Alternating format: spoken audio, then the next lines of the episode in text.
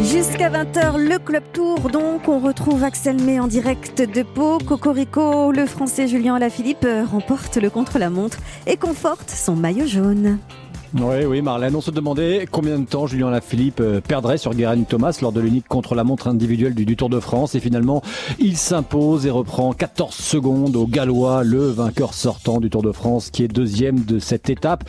Rendez-vous compte, le jour du centenaire de la création du maillot jaune, un Français qui gagne une étape et conserve la tunique de leader. Andy Schleck, ancien vainqueur du Tour, euh, sera à nos côtés. Thomas Aveukler, notre consultant européen, et Patrick Chassé, notre observateur avisé.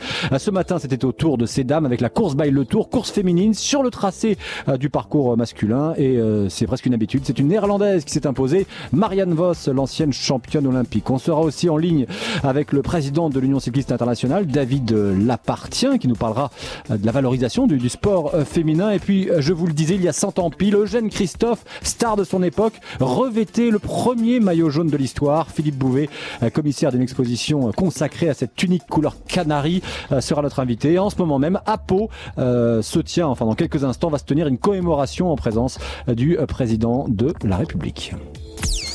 Europe 1, 19h20. Le Club Tour. Axel May.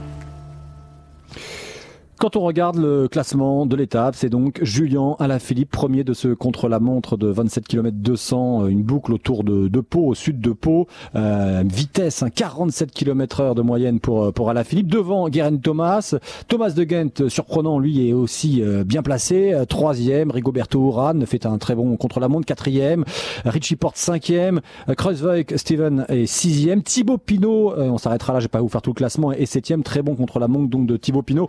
Avant de nous faire réagir. D'abord, Thomas Veuclair, euh, franchement, on en parlait hier dans le Club Tour on se disait il va conserver son maillot jaune, mais on pensait pas que non seulement il allait le conserver et prendre 14 secondes à, à Thomas. Ouais, là, ouais, franchement, euh, bon, maintenant, on n'est plus tellement épaté par Julien, tellement il nous, il nous, il nous, il nous surprend de, de jour en jour. Moi, j'avais annoncé qu'il conserverait le maillot, mais de là à, gagner le contre-la-montre euh, avec 14 secondes sur le sur le vainqueur sortant du Tour de France, bien, oui, il a été encore une fois subjugant et, merveilleux. Andy Schleck, euh, vous vous êtes euh, ancien vainqueur du Tour de France, ancien maillot jaune, et vous êtes aujourd'hui là parce que vous représentez la, la marque de voiture Skoda. Merci de, de nous faire l'amitié d'être ici. Euh, Julien Lafilippe, euh, on en avait parlé il y a quelques jours comme ça euh, au village départ entre nous. Vous m'aviez dit ah il faut faire attention à lui et ça se confirme là. Non seulement il faut faire attention à lui, mais euh, notamment Guérin Thomas, Egan Bernal qui a perdu du temps là. Les deux co-leaders de l'équipe Ineos ont peut-être du souci à se faire désormais. Bah, je pense euh, ce qu'il est en train de montrer, c'est, c'est vraiment exceptionnel. C'est du, pour moi, enfin, c'est du, du jamais vu. Hein. Il peut gagner dans les, dans les, dans le petit groupe un sprint, il peut gagner dans la montagne. Euh, ce qu'il a montré jusqu'ici, il peut gagner un contre-la-montre du Tour de France dans la 13e étape. Euh, c'est vraiment un talent exceptionnel qui est, euh, qui est en train de vraiment créer une histoire. Demain, euh, il y a le, le Tourmalet que que vous connaissez bien. Euh, l'histoire du Tour de France vous associe. Hein, il y a cette fameuse, euh, c'était en 2010, euh, montée du Tourmalet aux côtés de Contador qui était maillot jaune dans la brume, etc.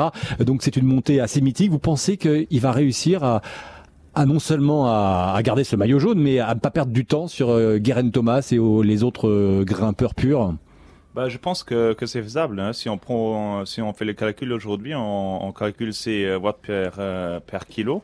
Euh, S'il réussit à faire ça demain au Tourmalet, je pense qu'il peut quand même monter avec les avec les premiers dons. Bon, c'est une autre chose, mais euh, bon, jusqu'ici, euh, s'il gagnerait l'étape demain, je serais pas trop surpris. Hein. mais je pense qu'il a quand même une bonne avance.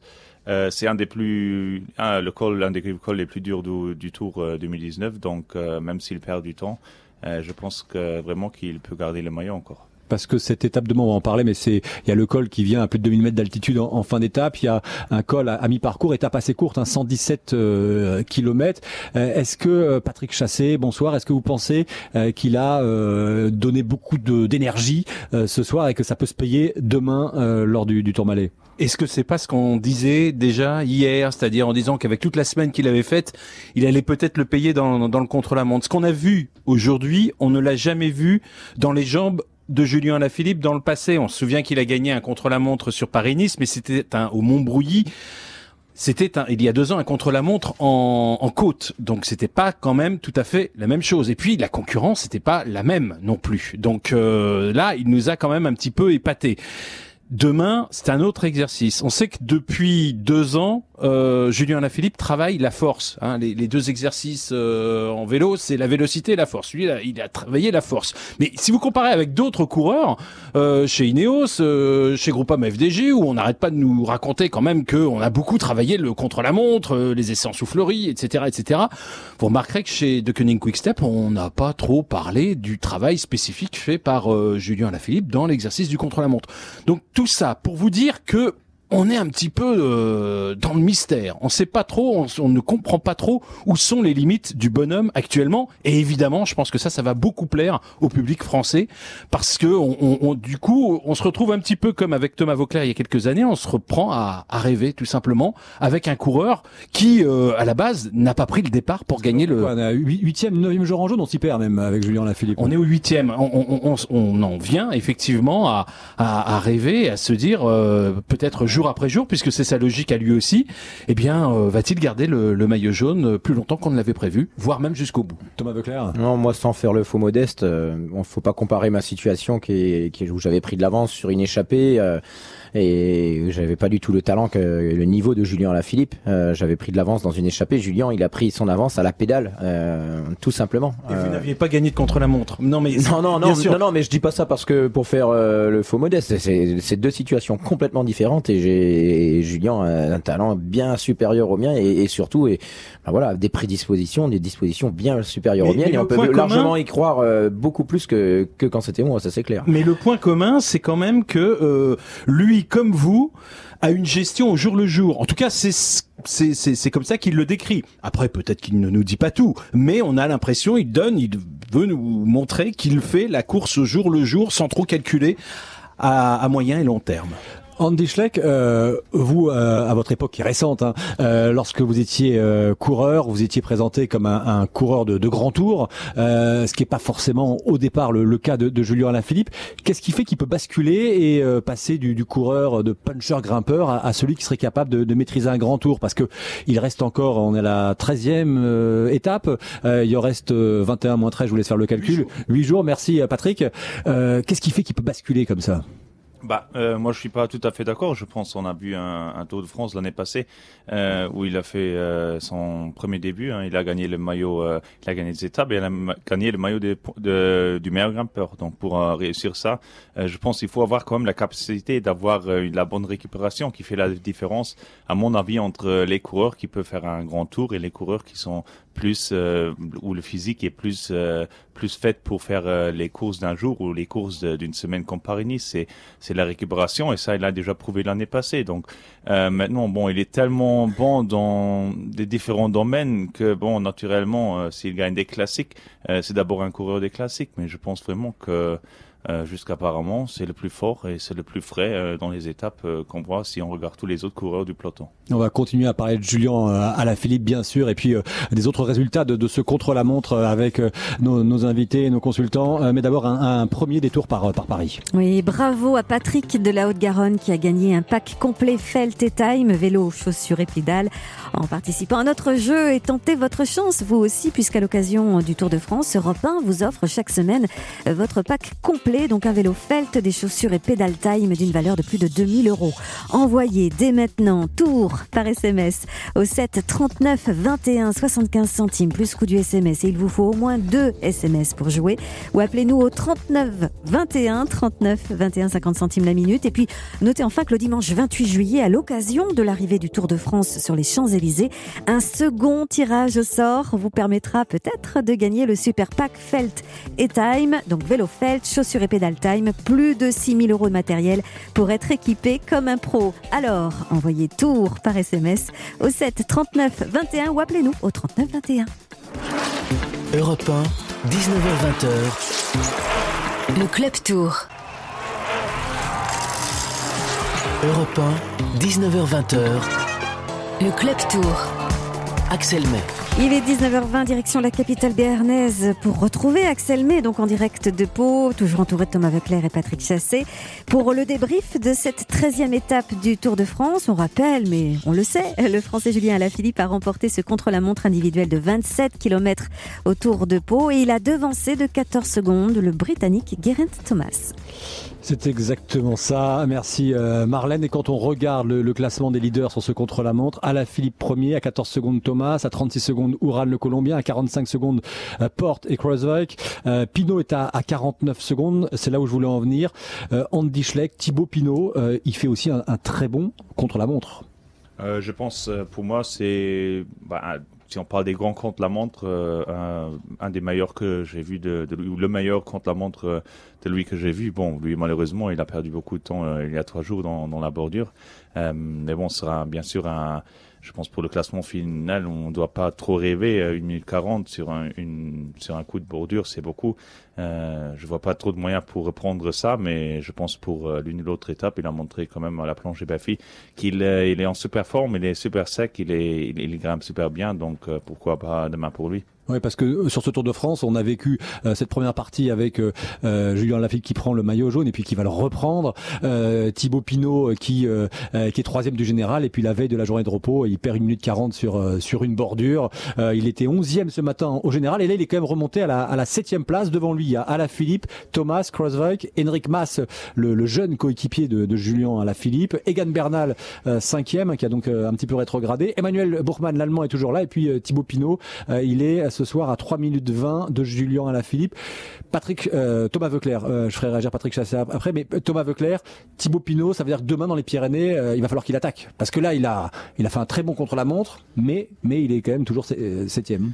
Ouais, c'est, on en revient toujours, alors sans pointer, enfin, on en revient toujours à 7 minutes 40 de perdu, comme l'a dit Andy, et si lui il le dit alors qu'il a gagné le Tour de France et qu'il a, joué le général à plusieurs reprises, c'est que c'est vous donner l'importance un petit peu de, du débours, 8 minutes 40 et, et ça se rattrape pas dans le tour face à des écuries comme Ineos et, même si, si il, attaquait, euh, c'est Thibaut Pinot, c'est un peu comme Romain Bardet euh, qui a également perdu du temps aujourd'hui.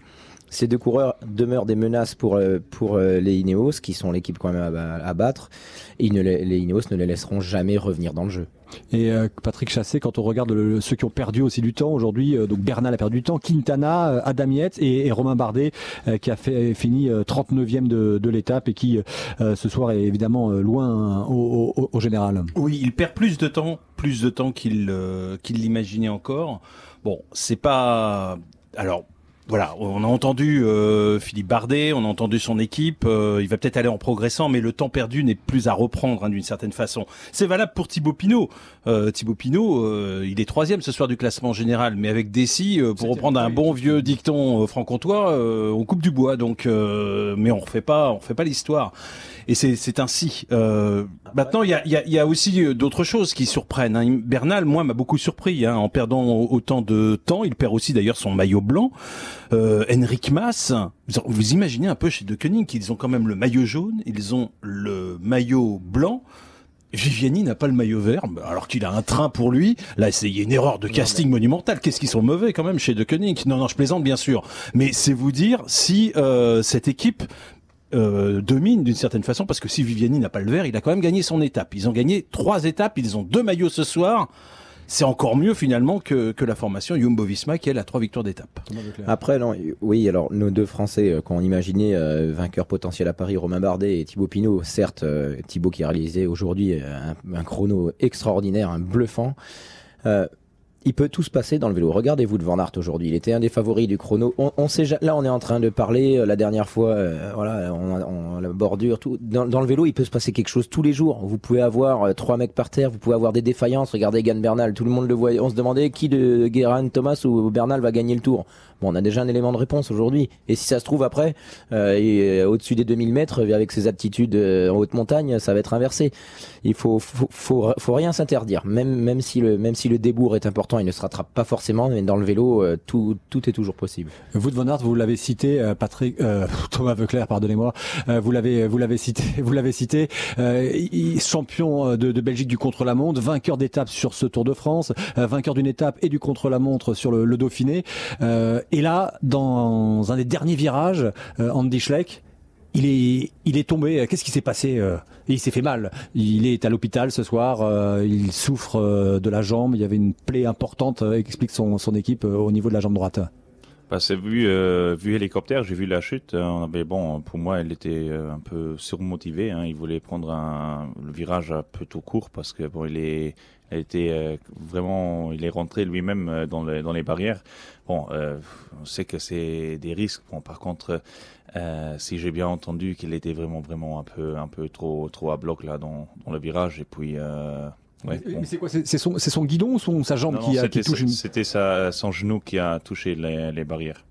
Et cette, euh, et cette chute euh, très. euh, Moi, j'ai revu, revu les images hein, et euh, simplement, euh, il, a, il savait qu'il était en lice pour gagner le, le contre-la-montre. Il, est, il était à, à une seconde près de Thomas de Rennes qui avait le meilleur temps à ce moment-là.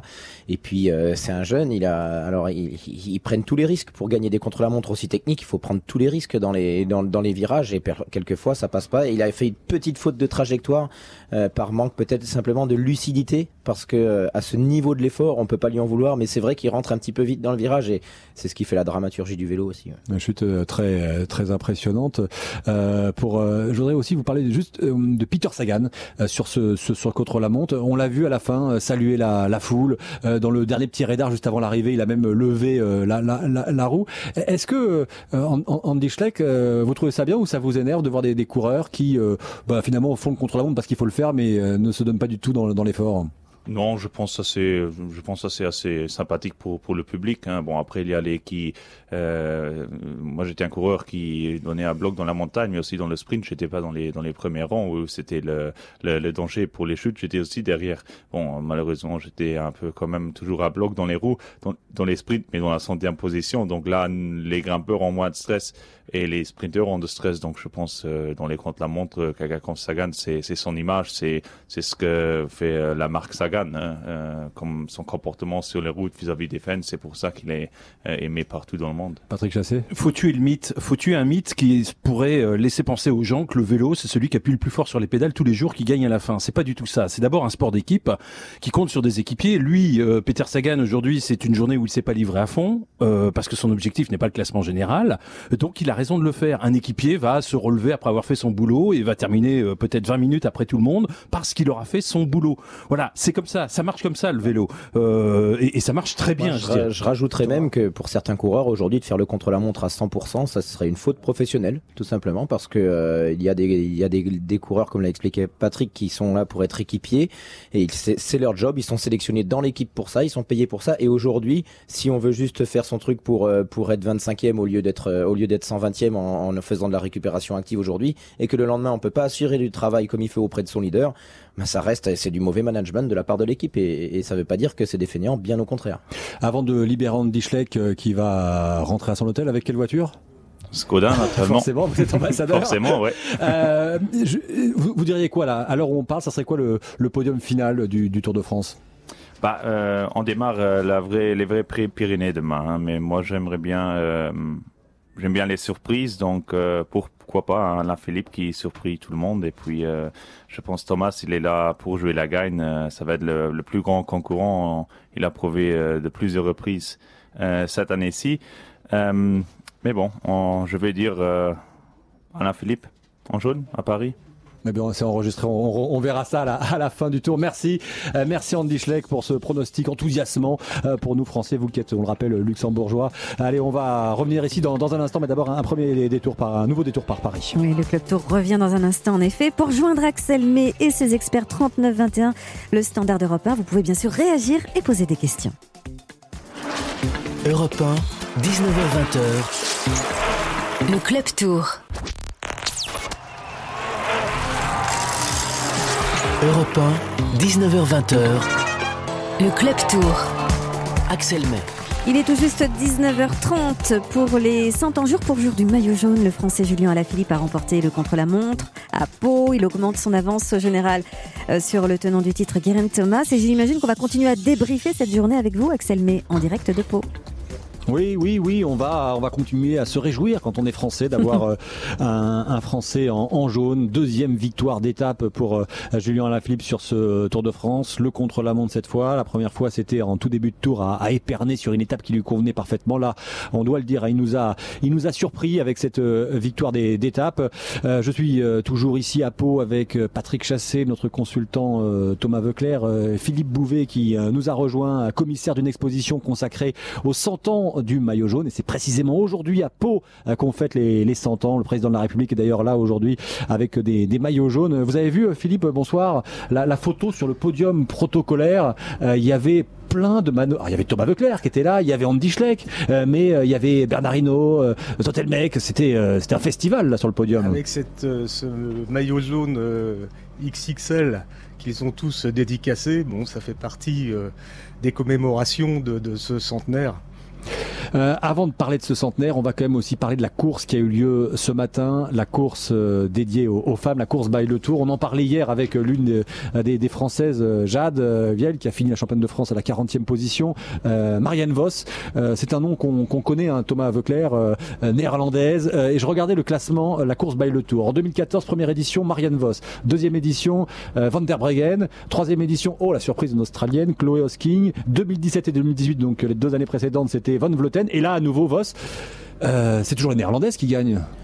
Bah, c'est sans doute la plus grosse nation du cyclisme féminin, oui, mais peut-être parce qu'ils ont, euh, bah, ils ont de ce que fait la France depuis quelques années, promouvoir au maximum le, le cyclisme féminin. C'est peut-être plus culturel euh, aux Pays-Bas, et, et, puis les, faut pas se le cacher, les sponsors sont également euh, plus enclins à investir dans le cyclisme féminin de ce côté-là. Ouais. Mais est-ce que euh, si je me fais l'avocat du diable, ça veut pas dire finalement le cyclisme féminin c'est pas très relevé parce que c'est toujours les mêmes qui gagnent? Ah non, certainement pas. Hein. Il y a honnêtement, quand on voit déjà aujourd'hui, il y, a, énormément, il y a beaucoup plus de, de grandes classiques, euh, que ce soit des Flèches Wallonnes, des Liège-Bastogne-Liège, des Tours des Flandres, euh, qui, qui, sont courus euh, par les filles, et, on voit, enfin, pardonnez-moi l'expression, mais ça a de la gueule à la télé, quoi. C'est des belles courses, il y a des stratégies, et, et, on n'est pas comme il y a, y, a, y a de nombreuses années avec des, différences de niveau énormes et énormes. Euh, Marianne Vos, Patrick Chassé, euh, elle a été championne olympique sur route et sur piste, championne du monde sur route, sur piste et en, en cyclocross. Là aussi, si je continue à me faire l'avocat du diable, en, en, chez les garçons, on aurait plus de mal à avoir un champion qui gagne tout. Ah oui, avec Van Der Poel et Van Aert, c'est vrai qu'on a du mal, ouais. non mais alors oui, enfin c'est une question c'est à la fois c'est à la fois une question qui nous euh, qui sommes dedans euh, peut paraître euh, un peu, un peu, comment dire, un peu. C'est difficile de répondre, voilà, de donner une explication simple à cette. Euh, D'abord parce que le vélo féminin, moi, vu de, ma chapelle, et je suis pas du tout un spécialiste du, cyclisme féminin, mais on a quand même, et ça c'est unanime, senti une énorme évolution, on va dire, durant ces, ces, ces 20 dernières années. Euh, il y a des pays qui se sont développés. C'est vrai qu'on peut avoir l'impression que c'est Pays-Bas face au reste du monde, euh, c'est un petit peu plus complexe que ça. C'est surtout, je dirais, moi, plutôt aujourd'hui, maintenant, le monde professionnel contre le monde amateur. C'est ça, en fait, le véritable, le véritable dilemme. Et ça va nous permettre d'en parler avec notre invité, hein, Elisabeth Chevan, qui vient de nous, nous rejoindre. Ancienne championne du monde euh, junior. Euh, C'était hier ou avant-hier. Euh, et, euh, et puis, euh, si vous êtes et... là ce soir, c'est parce que vous avez créé une association. Expliquez. Oui, bonjour. Donc nous venons avec, euh, avec l'ensemble du bureau de créer une association qui est l'association française de, des coureurs euh, cyclistes. Donc c'est une c'est l'équivalent d'un syndicat, euh, l'équivalent de l'UNCP. Donc d'ailleurs on a le soutien de l'UNCP, on a le soutien de la FNAS. L'UNCP, je le précise, c'est le syndicat des coureurs voilà. professionnels français auquel adhèrent euh, le, les coureurs français que l'on retrouve euh, ici sur ce Tour de France. Donc Pascal Chanteur nous a sollicité parce qu'il avait le été sollicité. De ce syndicat, voilà, il avait été sollicité cité également par Audrey Cordon Rago. Et euh, donc du coup, bon, euh, qui est venu donc Pascal est venu chercher Marion. Euh, Marion Cligné, qui est une ancienne aussi championne. Championne olympique. Euh, ancienne vice-championne olympique. Et elle a, elle a, jamais été championne olympique, elle a été vice-championne du monde, mais jamais championne olympique. À Atlanta, elle n'est pas championne olympique Alors, attends, Sur piste Peut-être, bon, peut-être.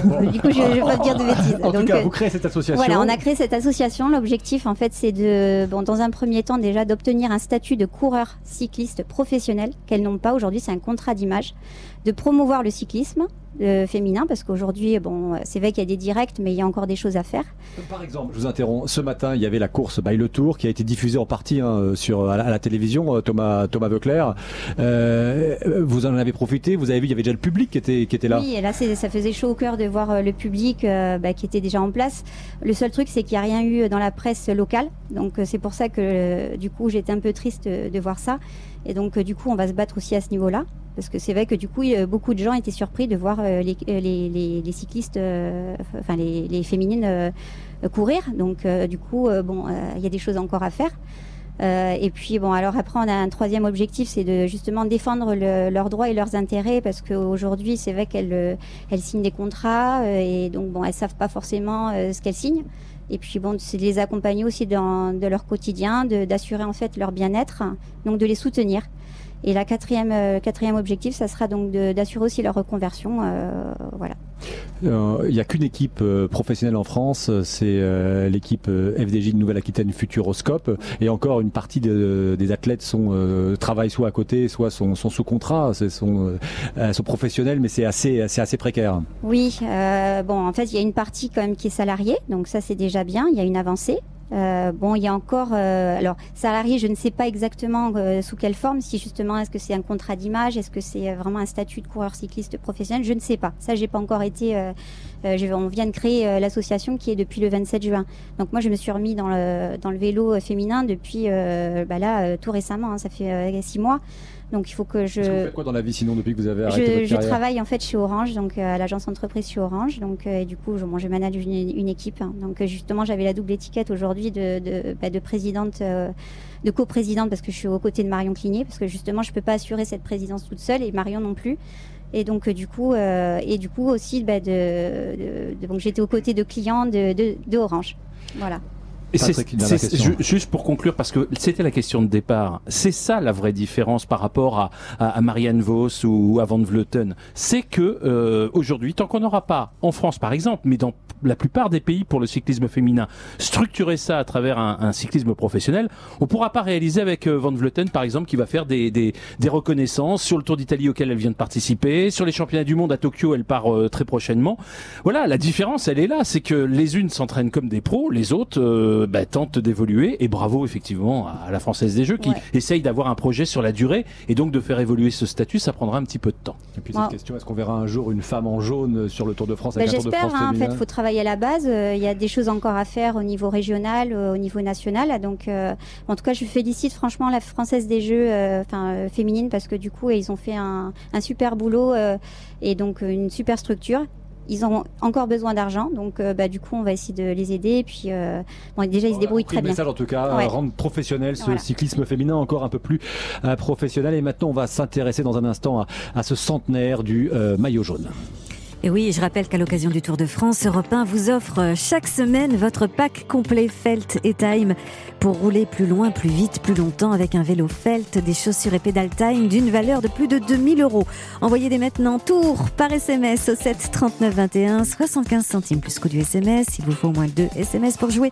Vous pouvez aussi composer le 39 21, 50 centimes d'euros la minute. Alors bonne chance. Europe 1, 19h20h. Le Club Tour. Europe 1, 19h20h. Le Club Tour. Axel May. Et oui, on retrouve Axel May dans le sud-ouest à 85 km de la frontière espagnole à Pau où se déroulait aujourd'hui la 13e étape du Tour de France avec cette victoire impressionnante du français Julien Alaphilippe au contre-la-montre individuelle et qui conforte donc son maillot jaune. Ouais, je sens à entendre votre voix, Marlène, que vous avez effectivement hein, été impressionné presque en transe lorsque vous avez vu et écouté euh, la, la victoire euh, de, de Julien Alaphilippe.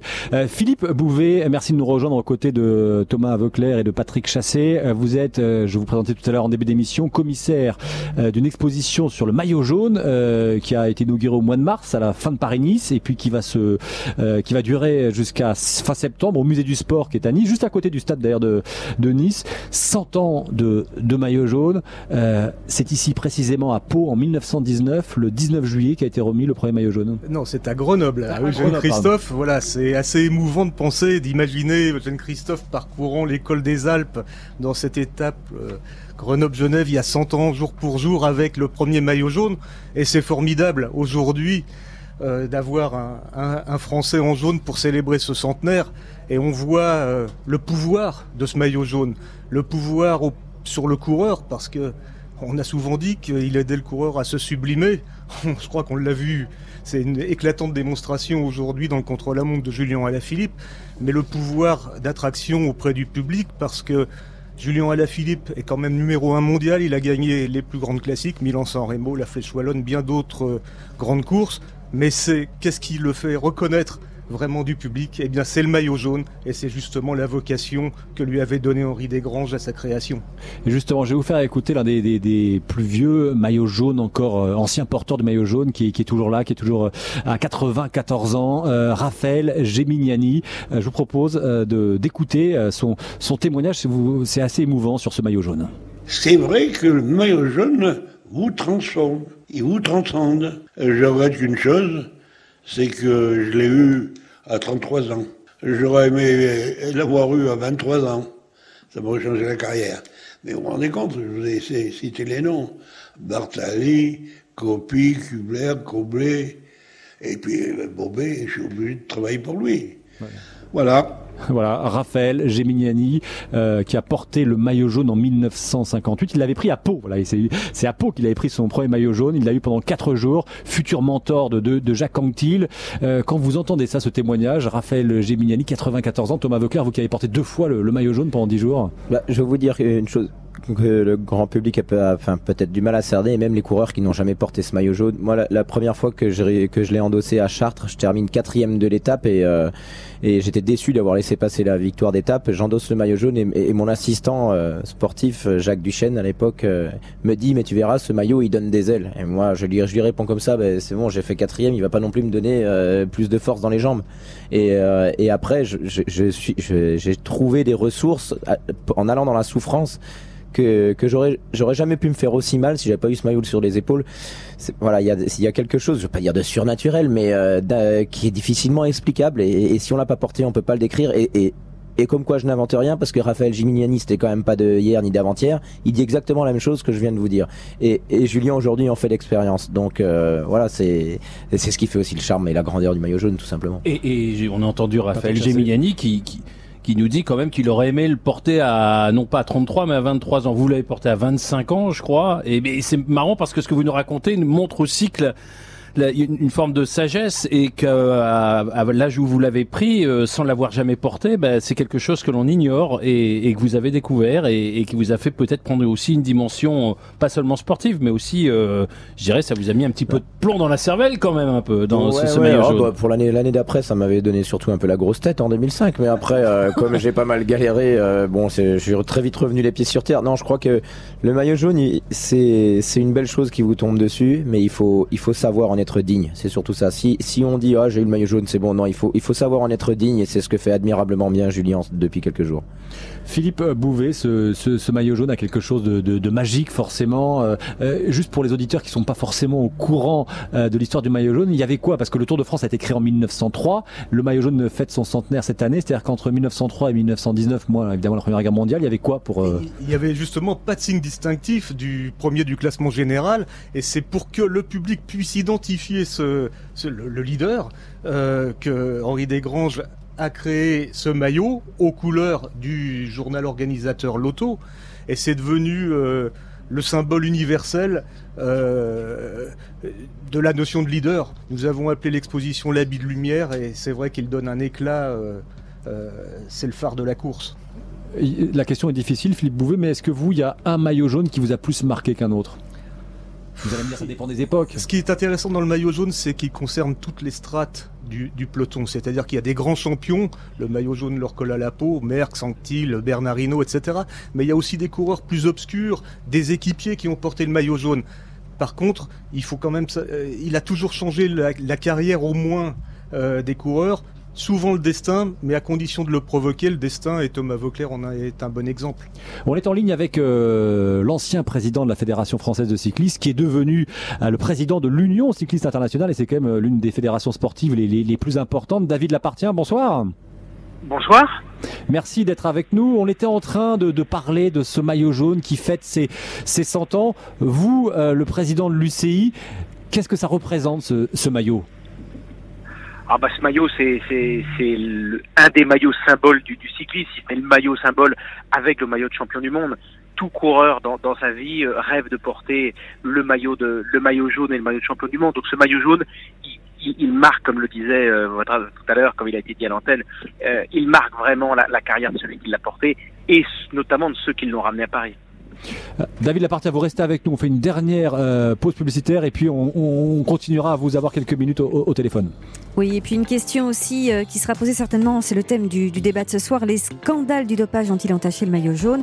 Vous pouvez réagir, intervenir sur notre antenne en direct. Il suffit de composer le 39 21. On vous attend. Europe 1, 19h20h. Le Club Tour. Axel May. Et on a du pot de vous retrouver tout au long euh, de ce Tour de France pour décrypter, pour commenter cette édition 2019. Axel May, bien sûr, Thomas Veclair et Patrick Chassé sont toujours à vos côtés. Et euh, Philippe Bouvet, euh, commissaire d'une exposition et ancien journaliste consacré au, au maillot jaune, est, là. Euh, David Lapartien, je sais que votre temps est très compté. Je voudrais, je voulais vous avoir, David Lapartien, président de l'Union cycliste internationale, parce que parce qu'il y a quelques jours, vous avez lancé une consultation auprès du grand public à propos de l'attractivité du cyclisme sur route. Et je crois que plus de 22 000 personnes ont contribué, venues du monde entier, hein, à, à, cette consultation. Qu'est-ce que ça veut dire rendre plus attractif le, le cyclisme ou le Tour de France? C'est, c'est, je sais pas, ça va être supprimer les oreillettes ça va être euh, euh, limiter la taille et le budget des équipes, David Lapartient Il y a plein de sujets, mais si on regarde le Tour de France 2019, on peut dire qu'il est, passionnant euh, et sans doute l'un des plus passionnants qu'on ait eu depuis, euh, depuis longtemps, donc ça on peut s'en réjouir. D'une manière générale, l'objectif de l'UCI, il est de faire en sorte que nos épreuves soient, soient passionnantes, qu'on ait des renversements de situation, des courses finalement comme le Tour de France 2019, et tous ne l'ont pas été comme ça. Donc on souhaitait d'abord euh, connaître l'avis aussi de, ceux qui aiment le cyclisme et qui le regardent. Parce que quand vous demandez aux spécialistes, euh, ils vont parfois vous répondre par rapport à leur propre intérêt, un coureur, un directeur sportif, euh, un organisateur. Ce qui est intéressant, c'est de savoir ce qu'en pensent ceux qui aiment le vélo, ceux qui le regardent. Et quand on voit que plus de 22 000 personnes ont répondu, c'est déjà un grand succès. On analyse tout ça, et puis après, il faudra en faire la synthèse et nous aurons une première réunion le lendemain de, l'arrivée des Champs-Élysées, donc le, le, 29 juillet prochain, pour euh, voilà déjà faire une première analyse. Nous, on pense que l'attractivité à l'UCI, c'est c'est pas unifactoriel, c'est pas simplement les oreillettes, les capteurs de puissance, euh, c'est un ensemble, c'est les oreillettes, les capteurs de puissance, le circuit. On voit comment le tracé s'est arrivé cette année, par exemple, avec euh, cette arrivée à, à, à, Épernay, a dynamisé complètement le Tour de France. Donc le tracé a une importance fondamentale avec ses coups de bordure et ses routes étroites, euh, la taille peut-être des équipes, euh, des budgets plus équilibrés. C'est toutes ces choses-là qu'on va aborder sans a priori euh, aucun. Patrick Chassé, une question pour vous, euh, David Lapartien. Oui, D'abord, bravo, c'est bien. De, moi, je trouve ça génial de demander euh, enfin son avis au public parce que le vélo a souvent euh, été gouverné dans un entre-soi euh, qui a été d'ailleurs dénoncé au moment des, des, années de plomb du vélo, les années récentes. Là, est-ce que, est-ce que justement ces réponses viennent du, du monde entier ou est-ce que vous avez, euh, ou est-ce que ça vient plutôt de, de, des pays de tradition cycliste, plutôt de France même? Est-ce que vous avez déjà une, une idée de la provenance de ces réponses? Oui, alors ça, ça, ça, vient du monde entier. La France n'est pas le premier pays, doit être simplement le deuxième pays, je crois, en termes de réponses. Euh, le premier, je crois, étant les États-Unis. Donc, on, a vraiment des réponses de, de, partout dans le monde, et c'est ça qui est euh, qui est intéressant. Donc, ça veut dire qu'on aura une opinion euh, à peu près à peu près générale. Alors, on essaiera d'identifier ça, bien sûr, euh, de manière générale, plus spécifiquement par pays, par continent. Euh, et vous avez raison, on est souvent dans l'entre-soi. un directeur sportif pourrait avoir tendance à, à vouloir faire en sorte qu'on contrôle la course au maximum alors que paradoxalement, ce qui peut faire venir des investisseurs, ce qui peut faire venir, ce qui peut avoir une meilleure diffusion télé, euh, ce qui peut faire venir des, sponsors, euh, c'est justement si la course n'est pas écrite et si elle se renverse quelque part tous les jours. Donc les intérêts euh, de contrôle à court terme ne sont pas forcément ceux d'un intérêt du développement du cyclisme à une échelle plus mondiale. L'échéance, la, la fin de cette consultation, c'est fixé à quand? Alors la, consultation en tant que telle, elle se, elle se termine. On a une analyse de tout ça à faire euh, parce que c'est 22 000 réponses. Alors bien sûr c'est automatisé, mais pour autant, faut quand même en sortir un peu les éléments forts. On devrait pouvoir avoir ces, ces éléments pour notre première réunion du 29 euh, euh, juillet, avec un petit peu une réunion d'analyse. Euh, et puis après, ben, on aura de cela à tracer des perspectives, et puis après de prendre des, orientations, des décisions qui pourront pour certaines être, être progressives, mais qui vont être aussi débattues, bien sûr, avec les, les parties prenantes. Et c'est parfois là où ça peut être un petit peu plus compliqué. Merci, merci David Lapartien d'avoir euh, répondu, d'avoir réagi en direct sur Europe 1. Je signale qu'on avait euh, en studio Elisabeth Chevan, ancienne euh, championne du monde junior euh, de cyclisme et qui euh, évoquait avant que vous interveniez le, le, côté, la, le développement du, du, cyclisme féminin et ça aussi hein, c'est quelque chose qui vous tient, je sais David Lapartien à, à, à cœur. Un, un, tout dernier mot, je sais que c'est compliqué quand on est président de l'UCI, mais vous avez un petit favori là maintenant pour le, le classement final du Tour de France? Ben, je crois que le compte de la monde d'aujourd'hui a un petit peu rebalayé les cartes parce que là, il va falloir que les Ineos se découvrent parce que si Julien Alaphilippe demain arrive en haut du Tour Malais avec les, les tout meilleurs ou même les arrange au sprint, euh, il va falloir peut-être que la stratégie euh, soit, soit différente et on risque d'avoir un Tour de France qui peut être complètement renversant. Euh, je crois qu'entre Alaphilippe, euh, Guérin Thomas et Thibaut Pinot, on a peut-être le podium du Tour de France, on sait-on jamais. Merci, merci David Lapartien, président de l'Union cycliste internationale, d'avoir été en direct ce soir euh, sur Europe 1. Et j'insiste, hein, vous avez, je sais, un emploi du temps extrêmement chargé, un emploi du temps de, de président de la République. Le président qui est d'ailleurs pas très loin d'ici, à 2 km, en train d'assister à une cérémonie autour du, du maillot jaune. Merci David Lapartien. Euh, pour terminer cette, euh, cette émission, on, fait souvent un petit débat et le débat que, enfin, on fait à chaque fois un petit débat. Le débat que je voulais lancer rapidement, c'est puisqu'on est en ce jour de centenaire du, du maillot jaune, est-ce que le, le, maillot jaune euh, ne devrait pas changer de couleur? Je m'explique. Parfois, il a été sali, euh, ce maillot jaune, euh, par des affaires de, dopage, etc. D'ailleurs, euh, l'Union cycliste internationale est souvent interpellée là-dessus. Philippe Bouvet, même vous, dans votre exposition, vous avez mis un maillot de Lance Armstrong. Oui, ancien multiple vainqueur qui a, qui a perdu ensuite euh, ses, ses, titres sur le Tour de France. Oui, parce qu'on ne peut pas nier euh, qu'il a existé, on ne peut pas nier ces sept, euh, ces sept années-là. Il se trouve que nous avons une galerie avec les quintuples vainqueurs que nous avons intitulée la Galerie des Rois Soleil, et nous avons mis le maillot jaune de Lance Armstrong en contrepoint de cette Galerie des Rois Soleil. C'est le soleil noir du Tour de France. Euh, c'est cette ligne vierge au, au palmarès montre euh, montre qu'il s'est passé quelque chose. Euh, c'est comme vous l'avez dit tout à l'heure, c'était les années de plomb du cyclisme. Alors j'insiste, je, je rebondis sur cette question, Patrick Chassé. Est-ce que euh, le, le, maillot jaune a toujours la même signification? Parce qu'on regarde euh, les années de plomb, mais euh, il y a eu plusieurs euh, décennies euh, qui ont pu avoir des, des, maillots jaunes un peu surprenants. Qu'est-ce que vous répondriez à ça, Patrick bah, Chassé? Pour moi, le maillot jaune qu'on a décrit tout à l'heure, dont Thomas Vauclair nous a parlé également avec son expérience personnelle, c'est pas forcément. Quand je, moi, quand je pense le maillot jaune, je ne pense pas au vainqueur final du tour je pense à ce moment de gloire, cette gloire qui vous tombe sur les épaules, qui vous euh, transforme, qui change votre vie, qui change votre lendemain d'ailleurs, quand vous mettez euh, le dossard et que vous repartez sur l'étape suivante. Voilà, c'est deux choses qui pour, sont, sont complètement différentes. Euh, alors il y a euh, Robic, par exemple, qui a pris le maillot jaune, lui, le, le, le dernier jour du tour de, de l'après-guerre. Euh, bon, euh, là, on peut dire effectivement que c'était ça, ça, se cumulait. C'était, c'était, il découvrait le, le, le, maillot jaune et il découvrait la victoire dans le tour. Mais d'une manière générale, c'est pas le cas pour le classement final. Là, c'est presque. Faudrait peut-être trouver un maillot pour le vainqueur final. Et puis, on a entendu aussi euh, l'autre jour un coureur qui disait, faudrait peut-être un maillot aussi pour le vainqueur d'étape, parce qu'on a l'impression que c'est une, une, une gloire très fugace. Voilà, vous voyez que le débat sur les maillots est quand même euh, est quand même très peut être très long et très dense. Thomas Veuclair, vous vos maillots jaunes, ouais Non, moi je crois que c'est surtout que bien, bien, sûr il faut pas oublier le passé et il faut tout faire pour que pour que pas reconnaître les années qu'on a pu vivre, mais il faut surtout regarder vers l'avant et le maillot jaune ça fait 100 ans qu'il existe et j'espère que dans 100 ans nous on sera plus là, mais qu'il y en aura d'autres qui seront là pour en parler encore. Et vous, tous vos maillots jaunes, vous en avez encore beaucoup, hein euh, Non, j'en ai presque plus de, de 2011, j'en ai plus aucun. Je me suis fait voler le dernier dans une voiture. Alors. Bah, C'était pas Patrick Chassé, non, non, Ah, je sais pas, faut que je vérifie dans ah, sa valise. On avait dit qu'on le disait pas. Enfin, ouais. Merci, euh, merci Patrick Chassé, merci Thomas Veuclair, euh, merci euh, Philippe Bouvet, ancien journaliste et commissaire de cette exposition 100 ans de maillot jaune à Nice que vous pouvez toujours aller voir au musée du sport jusqu'à fin septembre. Et c'était Axel May, merci Axel.